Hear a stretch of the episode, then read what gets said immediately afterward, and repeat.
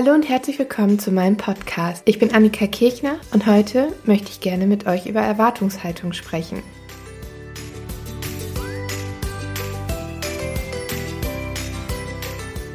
Schön, dass ihr wieder da seid und heute was über die Erwartungshaltung hören wollt. Erwartungshaltung mag für die ein oder andere vielleicht erstmal so ein kleines Fremdwort sein, beziehungsweise ein Wort, mit dem man vielleicht erstmal gar nicht so viel anfangen kann. Erwartungshaltung hat man generell an sein Leben, an seinen Beruf, an seinen Partner und diese Erwartungshaltungen können positiv oder negativ ausfallen. Welche Erwartungshaltung hat man jetzt ans Kind und woher kommen die Erwartungshaltungen? Man hat schon vor der Schwangerschaft bzw. in der Schwangerschaft ein gewisses Bild von seinem Kind, wie es vielleicht aussieht, vom optischen her, vom Verhalten her. Das Kind schläft vielleicht viel und diese Erwartungshaltungen werden nicht immer erfüllt. Das heißt, hat man zuvor eine Erwartungshaltung, man bekommt sein Baby und diese Situation ist komplett anders, sind viele Frauen einfach überfordert oder viele Eltern überfordert mit der Gesamtsituation und müssen einfach erstmal lernen, damit umzugehen. Wie entstehen diese Erwartungshaltungen denn eigentlich? Wirklich, die kommen ja nicht aus dem Nicht. Man hat oft Erfahrungen aus dem Umfeld, dass Freunde oder Familien erzählen,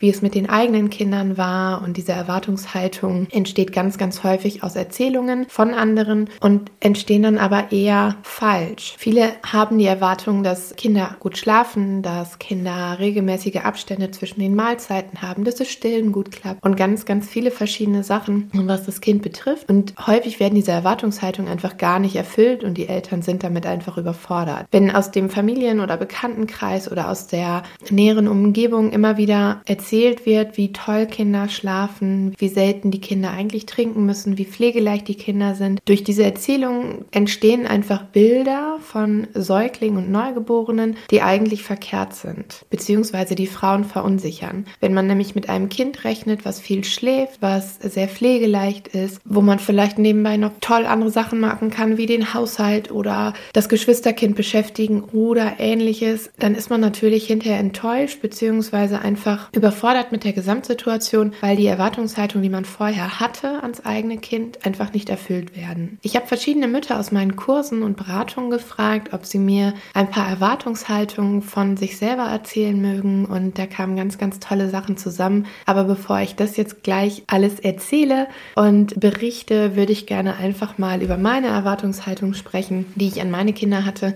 Ich habe ja schon erzählt, ich bin Gesundheits- und Kinderkrankenpflegerin und habe zuvor auf der Kinderintensiv gearbeitet, wo man natürlich mit ganz, ganz vielen verschiedenen Babys oder Neugeborenen in Kontakt gekommen ist, mit verschiedenen Eltern. Und die Neugeborenen haben natürlich ganz, ganz viele unterschiedliche Verhaltensweisen an den Tag gelegt. Manche Kinder waren wirklich super, super entspannt und haben ganz viel geschlafen.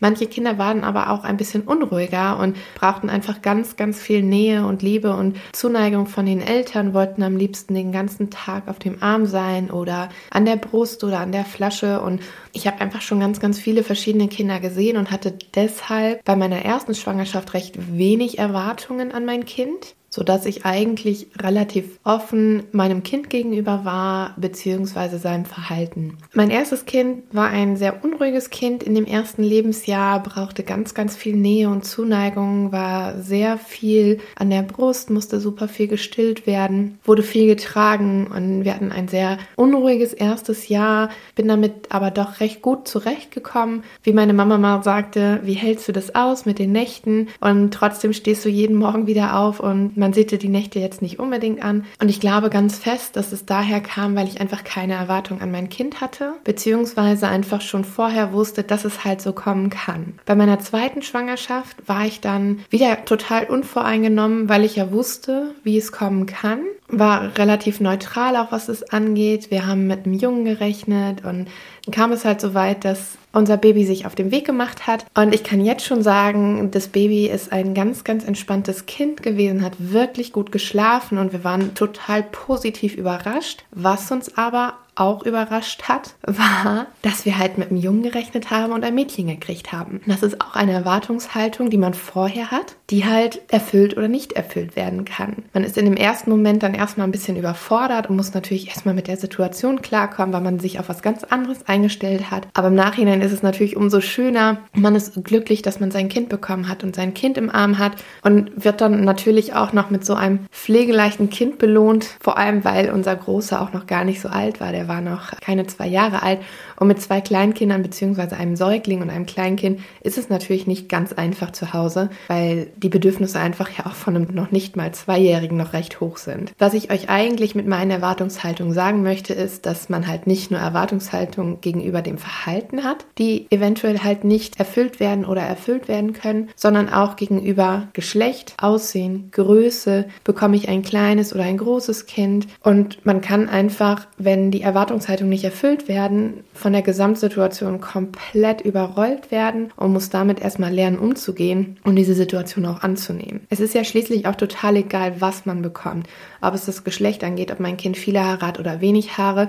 Es geht einfach darum, dass es gesund ist, dass man Mama geworden ist oder dass man Eltern geworden ist und dass man eine kleine Familie gegründet hat. Die Erwartungshaltungen werden häufig durch das Umfeld bestimmt, durch Erzählungen von Freunden und Familien, wie ich es vorhin schon angesprochen habe. Und es ist einfach viel, viel einfacher und besser, wenn man sich durch sowas nicht beeinflussen lässt, sondern einfach keine Erwartungshaltung an das Kind hat. Natürlich kann man das nicht ganz vermeiden. Irgendwo hat man immer so ein bisschen Vorstellungen, wie sein Kind aussieht, wie sein Kind sich verhält oder wann das Kind vielleicht auch kommt. Aber umso niedriger die Erwartungshaltungen gesteckt sind, umso weniger kann man hinterher überfordert sein mit der Situation. Umso höher man sich die Erwartungshaltung gesteckt hat, umso mehr muss man natürlich lernen, mit der Situation umzugehen. Vor allem, wenn es das Verhalten ist, wenn man ein sehr unruhiges Baby hat, ein eventuell High-Need-Baby, wie man es auch nennt, also ein Baby, was sehr, sehr viel Nähe Zuneigung braucht, was wenig abgelegt werden kann oder ähnliches. Da sprechen wir aber nochmal später drüber.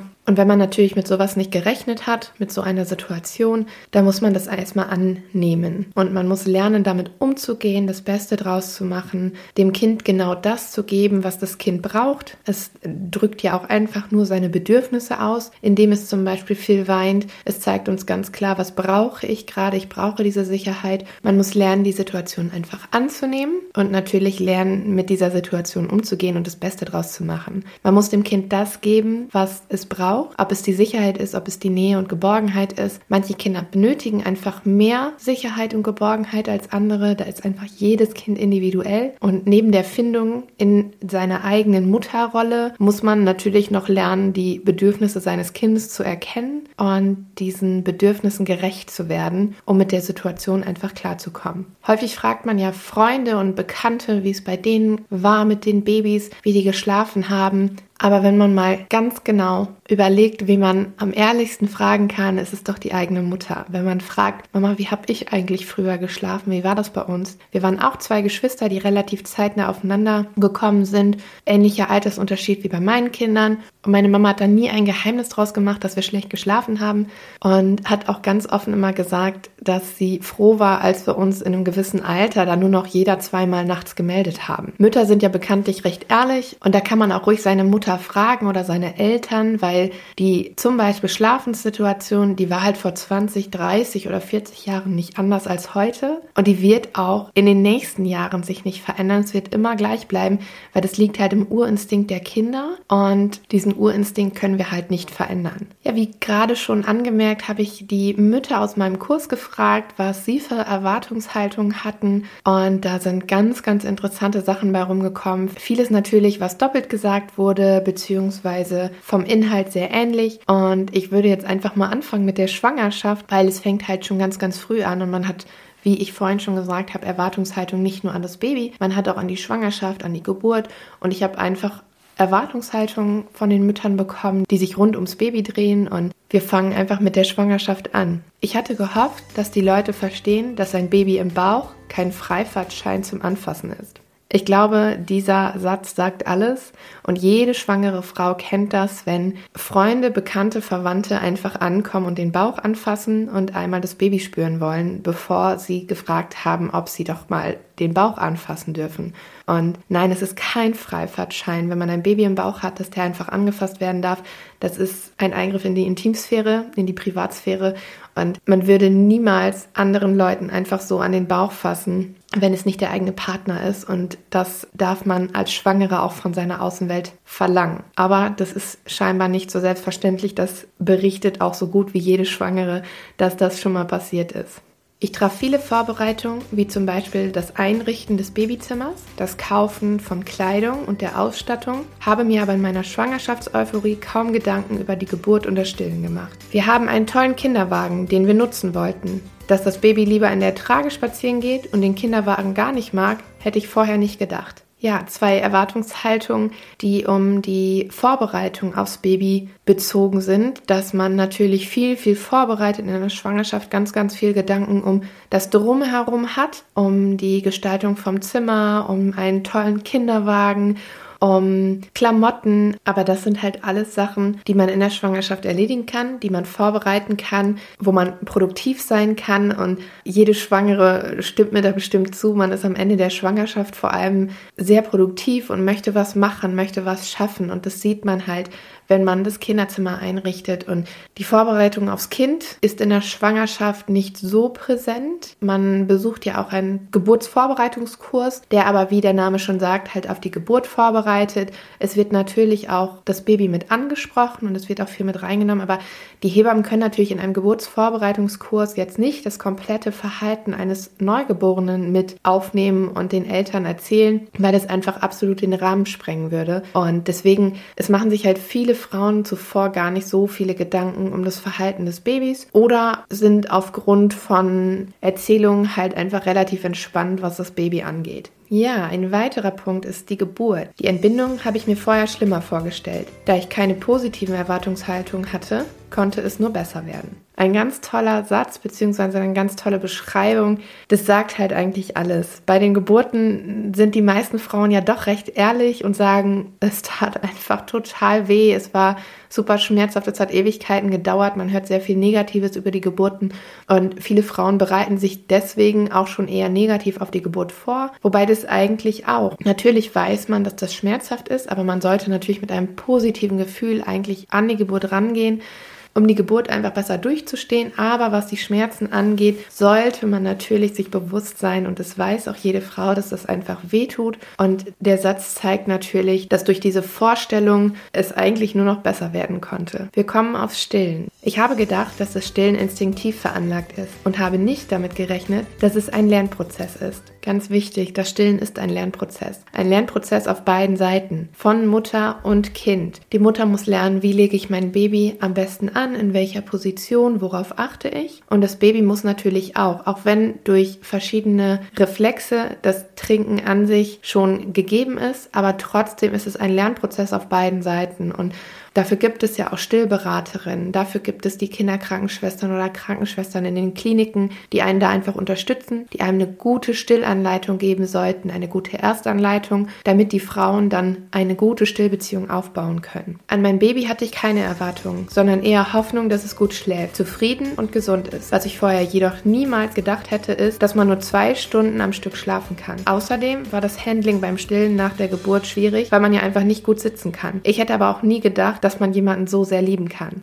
Das musste ich jetzt in einem vorlesen. Ganz, ganz toll. Und natürlich tut es weh, das Stillen. Also es tut natürlich beim Stillen weh zu anfangen, weil die Brust sich natürlich erstmal daran gewöhnen muss, weil man den Milcheinschuss bekommt. Da sollte man einfach darauf vorbereitet sein, damit man nicht nachher in der Situation abgeschreckt ist vor dem eigentlichen Zustand bzw. vor dem eigentlichen Prozess. Und natürlich kann das Stillen auch nicht nur an der Brust wehtun, sondern wenn man eine natürliche Geburt hat und Geburtsverletzung hat, kann man am Anfang nicht unbedingt gut sitzen, zumindest nicht auf dem Po und muss dann natürlich alternativ andere Positionen für sich finden, die bequem für einen sind und dann auch noch das Stillen bzw. die Technik dazu lernen. Aber umso schöner der letzte Satz von der Mutter. Ich hätte auch nie gedacht, dass man jemanden so sehr lieben kann, trifft es eigentlich, wie überwältigend diese Liebe zum eigenen Kind eigentlich ist. Ich hätte niemals gedacht, dass ich das Stillen als Mutter so schön finden kann und konnte vorher nicht nachvollziehen, warum manche ihre Kinder so lange stillen.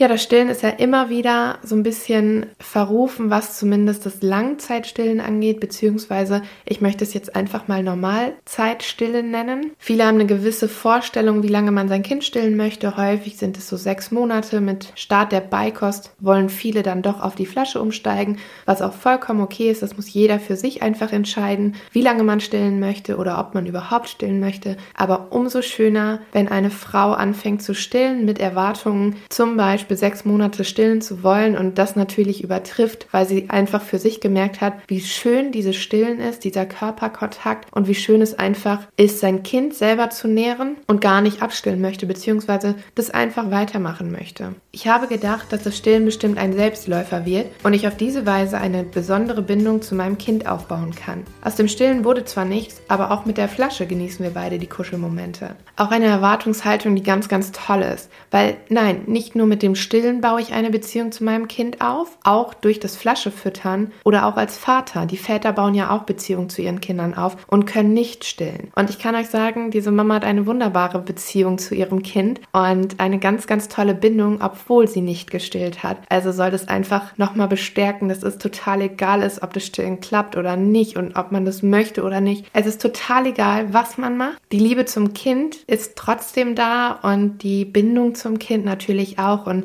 es gibt verschiedene Wege, eine Beziehung zu seinem Kind aufzubauen und dazu gehört nicht immer nur Stillen. Auch an das Muttersein hat man verschiedene Erwartungshaltungen. Ich hätte niemals gedacht, dass ich im Mama-Sein so aufgehe. Ich glaube, zu dem Satz muss ich nichts sagen. Wunderschön.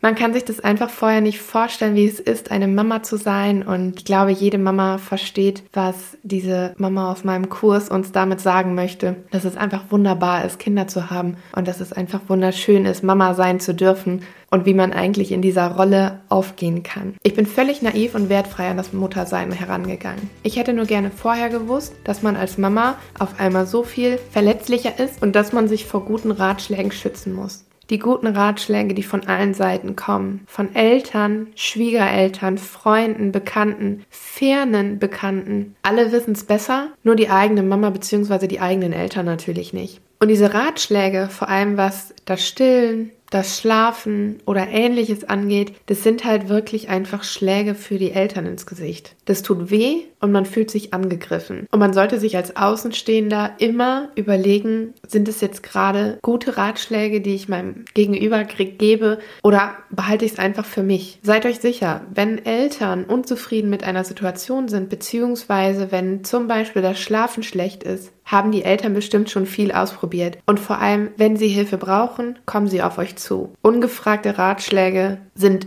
häufig verletzend und einfach schwierig. Ich hätte nicht gedacht, dass ich so angreifbar bezüglich meines Kindes bin hinsichtlich der eigenen Herangehensweise. Außerdem weiß ich erst jetzt, dass man vieles erst nachvollziehen kann, wenn man ein eigenes Kind hat auch wieder genau wie vorhin mit den Ratschlägen beziehungsweise mit dem Hinterfragen vielleicht auch von der Herangehensweise, wie man es mit seinem eigenen Kind macht und dass es einfach vielen Frauen so ergeht. Und dann nochmal der Satz, dass man es erst nachvollziehen kann, wenn man ein eigenes Kind hat, zeigt natürlich trotzdem auch ihr Verständnis für andere Frauen, die vielleicht noch keine Kinder haben, die denken, es vielleicht besser zu wissen. Aber viele Sachen weiß man erst, wenn man ein eigenes Kind hat. Und auch vielleicht das Rechtfertigen, was man vor kinderlosen Freunden hat, was einem vielleicht auch einfach wehtut, weil man sich kritisiert fühlt, weil Kritik an der eigenen Herangehensweise bzw vielleicht am Verhalten des eigenen Kindes verletzt ganz, ganz doll und ist wie ein Stich ins Herz bei den Eltern und sollte einfach immer gut überlegt sein. Wie sieht es jetzt mit der Partnerschaft aus? Ich hätte gedacht, dass die Beziehung zwischen meinem Partner und mir so weiterläuft. Nur mit dem schönen Bonus Kind. Da wurde ich eines Besseren belehrt. Ja, ich glaube, alle Eltern wissen, dass die Beziehung zum Partner sich verändert. ob zum Positiven oder Negativen. Sie wird einfach anders. Man kümmert sich zu zweit um ein Baby, man muss sich in der Elternrolle finden. Es ist ein komplett neues Leben. Das alte Leben wird komplett auf links gekrempelt. Man leidet unter Schlafentzug. Man hat vielleicht 24-7 ein Kind an sich und das verändert die Partnerschaft einfach. Ich habe ganz zu Anfang schon gesagt, dass natürlich auch Bedürfnisse von Geschwisterkindern da sind. Dazu hat auch eine Mama was geschrieben. Ich hätte nie gedacht, dass die Bedürfnisse eines Säuglings und die einer Vierjährigen so schwer unter einen Hut zu bekommen sind. Na klar, man kann sich das einfach vorher überhaupt nicht vorstellen. Vor allem, wenn man das zweite Kind bekommt. Man weiß vielleicht, was auf einen zukommen mag, aber wie es dann nachher wirklich ist, wenn man nicht nur für einen Säugling da sein muss, sondern auch noch ein älteres Geschwisterkind hat, egal wie alt es ist, da muss man sich damit auch erstmal zurechtfinden und erstmal schauen, wann sind welche Bedürfnisse wichtig und wie erkläre ich dem großen Geschwisterkind vielleicht, dass ich gerade keine Zeit habe, ein Buch zu lesen oder mit irgendwelchen Autos oder Figuren zu spielen, weil das Baby gerade gestillt werden muss oder weil das Baby gerade gewickelt werden muss oder weil das Baby einfach gerade meine volle Aufmerksamkeit braucht. Man muss einfach die Gratwanderung dazwischen finden, wie man das ältere Geschwisterkind nicht vernachlässigt und nicht immer nur hinten anstellt, sondern dann die Zeit, wo das Baby gerade nicht die volle Aufmerksamkeit braucht, nutzt und mit dem älteren Geschwisterkind ein schönes Spiel spielt, ein Puzzle macht oder Zeit schenkt, in der sich das Geschwisterkind voll und ganz aussuchen darf, was man macht. Das waren nur ein paar der Erwartungshaltungen, die ich mit euch geteilt habe, die ich von meinen Müttern aus den Kursen bekommen habe. Aber alle Erwartungshaltungen würden hier den Rahmen sprengen. Da gibt es natürlich unfassbar viele. Vielleicht macht ihr euch auch mal Gedanken darüber, was für Erwartungshaltungen ihr vor der Schwangerschaft hattet, welche Erwartungshaltungen ihr vielleicht in der Schwangerschaft hattet und durch wen sie beeinflusst wurden, positiv oder negativ, wie hinterher auch die Situation, also mit Baby in der Mutterrolle war, wie ihr das Verhalten Verhalten des Babys nach außen kommuniziert. Seid ihr immer ehrlich zu euren Freundinnen? Gebt ihr offen zu, dass es auch mal schwierig ist, dass die Nächte schlecht sind, dass man in den ersten Wochen vielleicht kaum Schlaf bekommen hat oder vielleicht wirklich Schlaf bekommen hat? Überlegt euch einfach, was erzählt ihr nach außen, damit die Freunde oder Verwandten ihre Erwartungshaltung an das Leben mit Baby nicht so hoch stecken, damit sie hinterher nicht enttäuscht sind bzw. überfordert mit der Gesamtsituation. Warum spreche ich denn die ganze Zeit davon, dass Babys nicht gut schlafen und dass man die Erwartungshaltung nicht so hoch stecken sollte, weil es nicht normal ist, dass die Babys so viel schlafen. Das liegt daran, dass unsere Kinder Steinzeitbabys sind. Ihr fragt euch jetzt bestimmt, was Steinzeitbabys sind, könnt euch da vielleicht so ein bisschen was runter vorstellen oder habt es schon mal irgendwo gehört. Auf die Steinzeitbabys möchte ich jedoch in der nächsten Folge eingehen. Und da habe ich die liebe Sabrina zu Besuch die als artgerecht Coach sich auch viel mit dem Steinzeitbaby auseinandersetzt. Und wir klären in der nächsten Folge auf, warum es wichtig ist zu wissen, was das Steinzeitbaby ist, wie ein Steinzeitbaby sich verhält und was das mit unserem heutigen Baby zu tun hat. Und ja, ich hoffe, dass euch die Folge gefallen hat und dass ihr beim nächsten Mal wieder dabei seid. Wenn euch der Podcast gefällt, abonniert ihn gerne. Folgt mir auf Instagram unter Annika Kirchner Haaren oder schaut auf meiner Homepage www.annikakirchner.de vorbei.